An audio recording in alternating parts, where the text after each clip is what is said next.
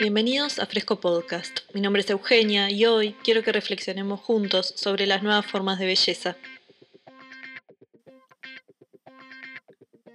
Mucho se ha teorizado sobre la influencia que los medios masivos ejercen en la posmodernidad sobre los individuos y la forma de percibir al otro. Me cuestiono si hoy los medios influyen tanto como hace 20 años atrás en la percepción que tenemos sobre nosotros mismos y nuestras prácticas. Puntualmente, en este primer capítulo, quiero detenerme en la valoración del cuerpo en la actualidad.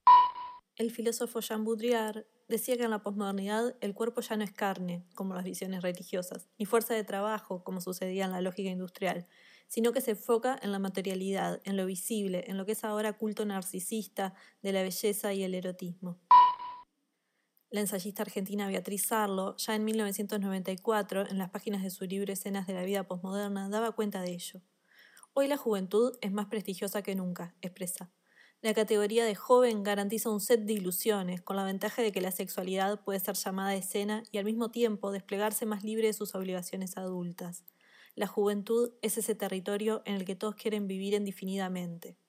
En la posmodernidad, la juventud que describe Sarlo se busca sin parar en los gimnasios y en la farmacia y es acompañada por el culto a ser sanos, bellos, flacos, fuertes, esa obsesión que nos obliga a hacer ciertos sacrificios para mantener en pausa, en forma inalterada, cierta imagen de nuestra vida durante un mayor tiempo posible.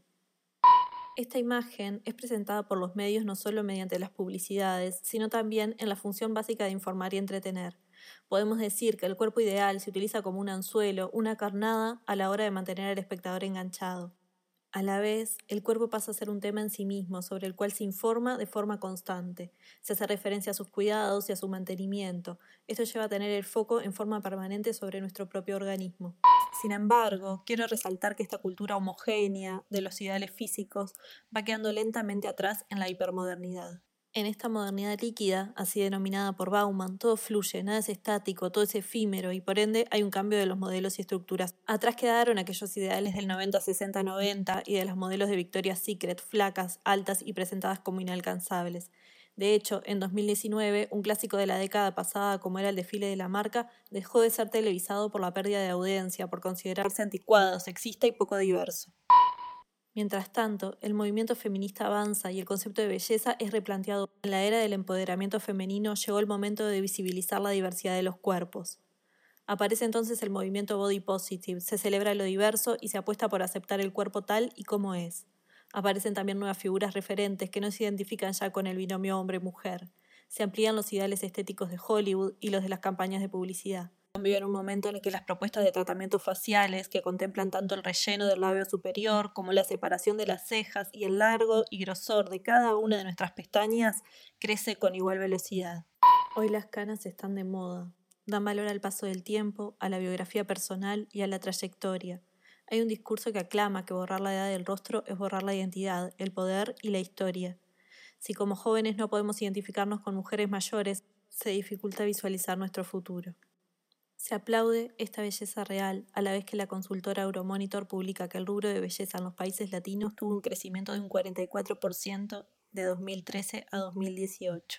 En esta era también valen las pecas y las pieles imperfectas. De hecho, la modelo Winnie Harlow, que padece vitiligo, es un referente en las grandes pasarelas. Al mismo tiempo que los filtros de Instagram, esos que dejan la piel de porcelana, sin ningún tipo de marca ni arruga, están en pleno auge. Quiero destacar que en esta misma sintonía, en enero de 2019, por primera vez una revista como Vogue México puso en su portada a Yalitza Aparicio, la actriz protagonista de la película Roma de Alfonso Cuarón.